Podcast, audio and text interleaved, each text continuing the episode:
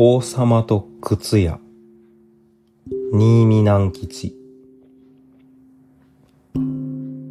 ある日王様は小敷のような様子をして一人で町へやって行きました。町には小さな靴屋が一軒あっておじいさんがせっせと靴を作っておりました。王様は靴屋の店に入って、これこれ、じいや、その方は何という名前か、と尋ねました。靴屋のじいさんは、その方が王様であるとは知りませんでしたので、人に物を聞くなら、もっと丁寧に言うものだよ。と、つっけんどんに行って、トン、トンと仕事をしていました。これ、名前は何と申すぞ。と、また王様は尋ねました。人に口を聞くには、もっと丁寧に言うものだというのに。と、じいさんはまたぶっきらぼうに行って仕事をし続けました。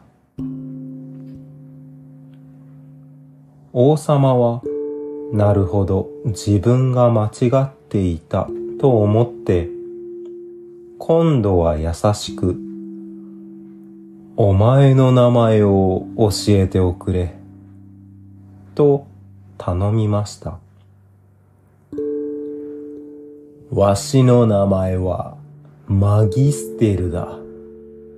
とじいさんはやっと名前を教えました。そこで王様はマギステルのじいさん内緒の話だが、お前はこの国の王様はバカ野郎だと思わないか？と尋ねました。思わないよ。とマギステルじいさんは答えました。それでは小指の先ほどバカだとは思わないか？と王様はまた尋ねました。思わないよ。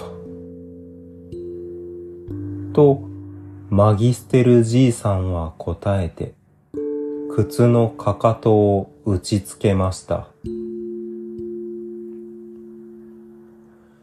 もしお前が王様は小指の先ほどバカだと言ったら、わしはこれをやるよ。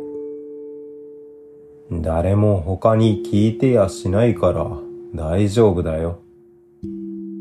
と、王様は金の時計をポケットから出して、じいさんの膝に乗せました。この国の王様がバカだと言えば、これをくれるのかい？と、じいさんは、金槌を持った手を脇に垂れて、膝の上の時計を見ました。うん。小さい声で、ほんの一口言えばあげるよ。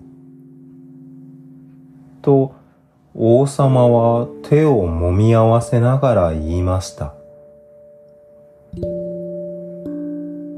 するとじいさんは、矢庭にその時計をひっつかんで、床の上に叩きつけました。さっさと出て失せろ。ぐずぐずしてるとぶち殺してしまうぞ。不忠者めが。この国の王様ほどご立派なお方が、世界中にまたとあるか。そして持っていた金槌を振り上げました。王様は靴屋の店から飛び出しました。飛び出すとき、日酔いの棒にゴツンと頭をぶつけて大きなコブを作りました。けれど王様は心を花のように明るくして、わしの人民は良い人民だ。わしの人民は良い人民だ。と繰り返しながら宮殿の方へ帰って行きました。